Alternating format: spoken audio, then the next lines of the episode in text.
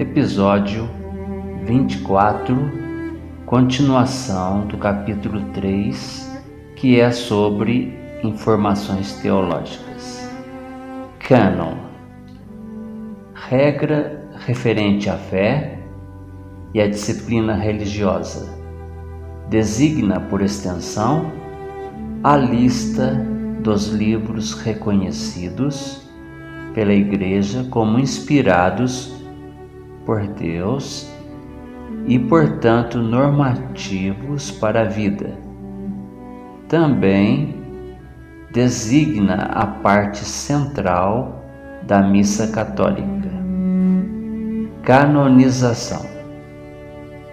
Canonização na Igreja Católica Apostólica Romana, ato pelo qual o Papa, em público, proclama a santidade de uma pessoa falecida, a quem em seguida propõe a veneração universal dos fiéis.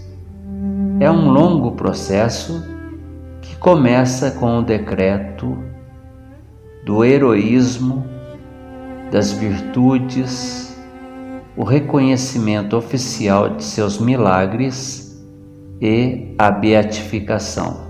Não pode ser decretada antes de 50 anos da morte daquele que se deseja canonizar.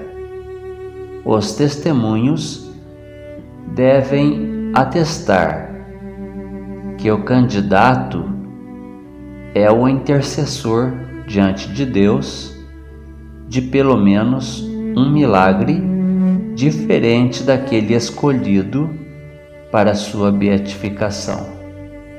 O martírio substitui o milagre exigido.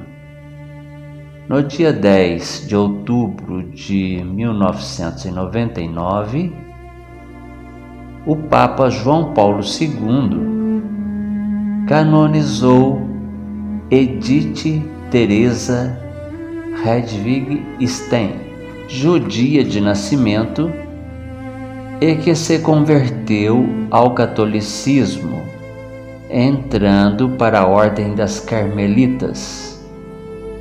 A nova santa foi martirizada no campo de concentração de Auschwitz, Polônia, em 9 de agosto data que, segundo determinações do Papa, passará a ser reverenciada pelos católicos como dia do Holocausto. Carnaval. A mistura da tradição europeia com os ritmos musicais dos africanos criou no Brasil um dos maiores espetáculos populares do mundo. O Carnaval nasceu no Egito, passou pela Grécia e por Roma, foi adaptado pela Igreja Católica e desembarcou aqui no século XVII, trazido pelos portugueses. Viva a folia! Carnaval é o período de festas e divertimento compreendido entre o dia de Reis e a Quaresma, especialmente os três dias que precedem a quarta-feira de cinzas, em fevereiro ou março.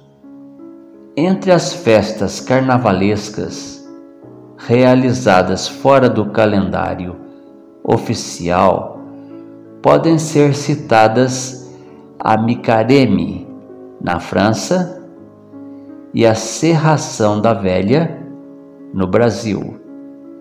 Segundo Luiz da Câmara Cascudo, esta última consistia numa festa popular em que um grupo de foliões cerrava uma tábua aos gritos estridentes e prantos intermináveis, fingindo serrar uma velha que, representada ou não por algum dos vadios da banda, lamentava-se num berreiro ensurdecedor. Essa cerimônia caricatural esteve muito em voga no século XVIII em Portugal e tinha lugar principalmente durante a Quaresma. Tal modalidade de divertimento surgiu no Brasil no início do século XVIII.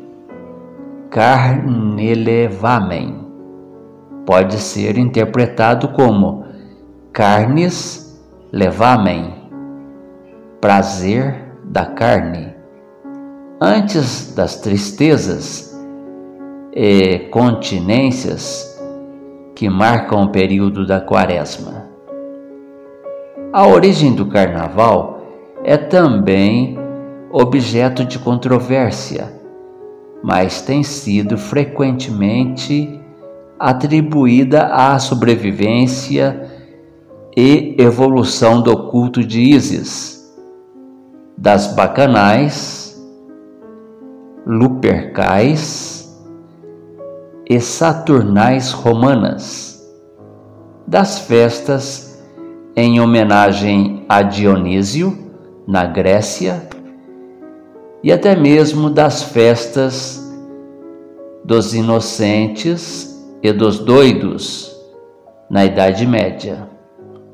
Por sucessivos processos de deformação e abrandamento, essas festas teriam dado origem aos carnavais dos tempos modernos, como os que se realizam em Nice, Paris, Roma, Veneza, Nápoles, Florença, Munique e Colônia.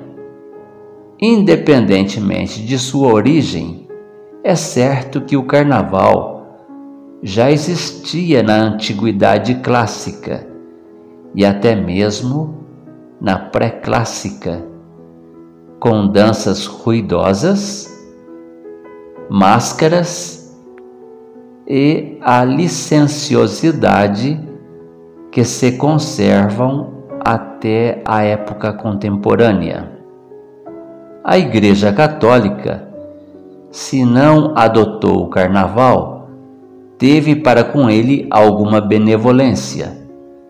Tertuliano, São Cipriano, São Clemente de Alexandria e o Papa Inocêncio II foram grandes inimigos do carnaval, mas no século XV o Papa João Paulo II foi muito mais tolerante e chegou a autorizar o uso da Via Lata diante de seu palácio como palco do carnaval romano, com corridas de cavalos, carros alegóricos, batalhas de confetes, corrida de corcundas lançamento de ovos e outros folguedos populares.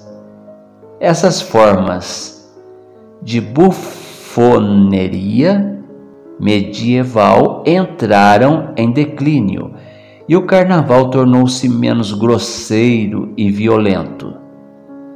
O tétrico e o macabro tomaram o lugar do deboche. Ficaram célebres as famosas danças macabras da Idade Média, durante as quais homens e mulheres desfilavam diante da morte, que, impassível, lhes ouvia as queixas, e depois de chasquear um verso com os suplicantes, lhes descarregava a foice. introduzido pelo Papa Paulo II, o baile de máscaras começou a fazer sucesso nos séculos XV e XVI, na Itália e também na França, onde sobreviveu durante a Revolução Francesa e depois dela, com um período de renascimento entre 1830 e 1850. Ainda no século XIX, em Londres, ficou famoso o baile promovido pelo Instituto Real de Pintores e Aquarelistas em 1884, quando artistas ingleses se fantasiaram com máscaras dos mestres do passado ou de príncipes e monarcas amigos.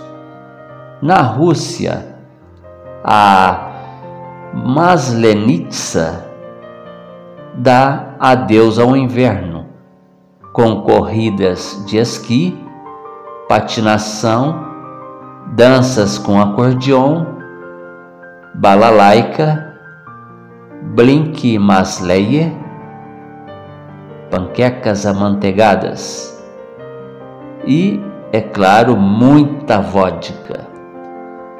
No Carnaval de Colônia, na Alemanha, as mulheres armam-se com tesouras e saem pelas ruas para cortar as gravatas dos homens. O entrudo português constituiu no Brasil colonial e monárquico a forma mais comum de brincar o carnaval. Consistia num folguedo violento.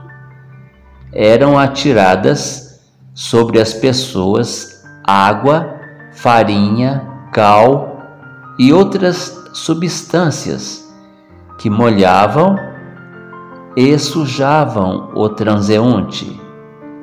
Proibido no Rio de Janeiro pelo prefeito Pereira Passos em 1904 e alvo de protestos na imprensa, o entrudo civilizou-se progressivamente até o aparecimento de outros instrumentos de brincadeiras o confete, a serpentina e o lança-perfume.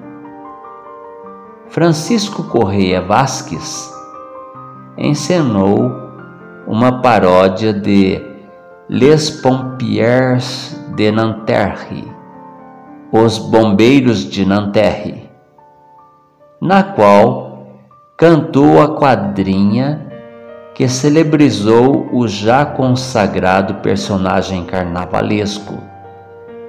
E viva o Zé Pereira, pois que a ninguém faz mal, viva a brincadeira nos dias de carnaval.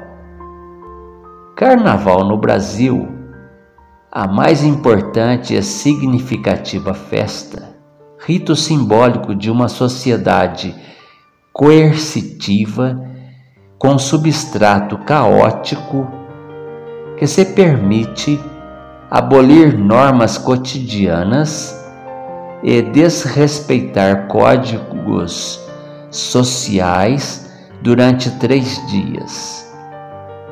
Em nenhum lugar ele adquiriu a dimensão que alcançou no Brasil. Durante quatro dias, o carnaval fica fechado para balanço, ou melhor, fica aberto só para balançar, e se entrega ao espetáculo que seduz e deslumbra os estrangeiros. A farra toda vem do inconsciente dos povos, desde os rituais da fertilidade e as festas pagãs nas colheitas remonta às celebrações à deusa Ísis e o touro Apis, no Egito, e a deusa Herta, dos teutônicos, passando pelos rituais dionisíacos gregos e pelos licenciosos bacanais, saturnais e lupercais. As suntuosas orgias romanas. No século VI, a Igreja adotou estas festas libertárias que invertiam a ordem do cotidiano. Para domesticá-las, juntou todas na véspera da quaresma, como uma compensação para a abstinência que antecede a Páscoa. O carnaval, então, espalhou-se pelo mundo. Desembarcou no Brasil no século XVII Aqui virou um dos maiores espetáculos do mundo. Em Roma, comemoravam-se as Saturnais de 16 a 18 de dezembro, para a glória do deus Saturno. Tribunais e escolas fechavam as portas.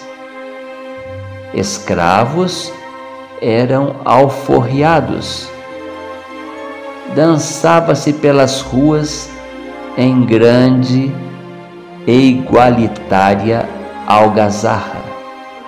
A abertura era um cortejo de carros imitando navios, com homens e mulheres nus, dançando frenética e obscenamente os carrum navales.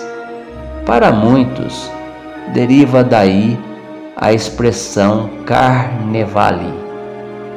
No dia 15 de fevereiro, comemoram-se os Lupercais, dedicados à fecundidade.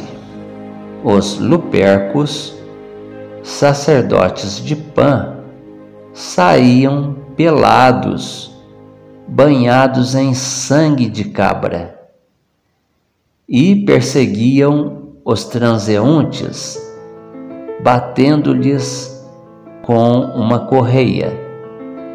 Em março, os bacanais homenageavam Baco, o deus grego Dionísio, em versão romana celebrando a primavera, inspirado por Como e Momo, entre outros deuses. Assumindo o controle da coisa, a Igreja fez o que pôde para depurar a permissividade igualitária dos carnavais.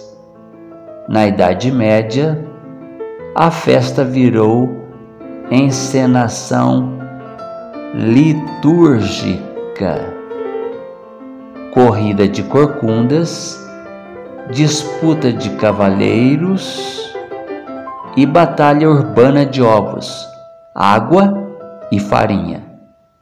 Depois o carnaval se espalhou pelo mundo, como podemos ver na atualidade.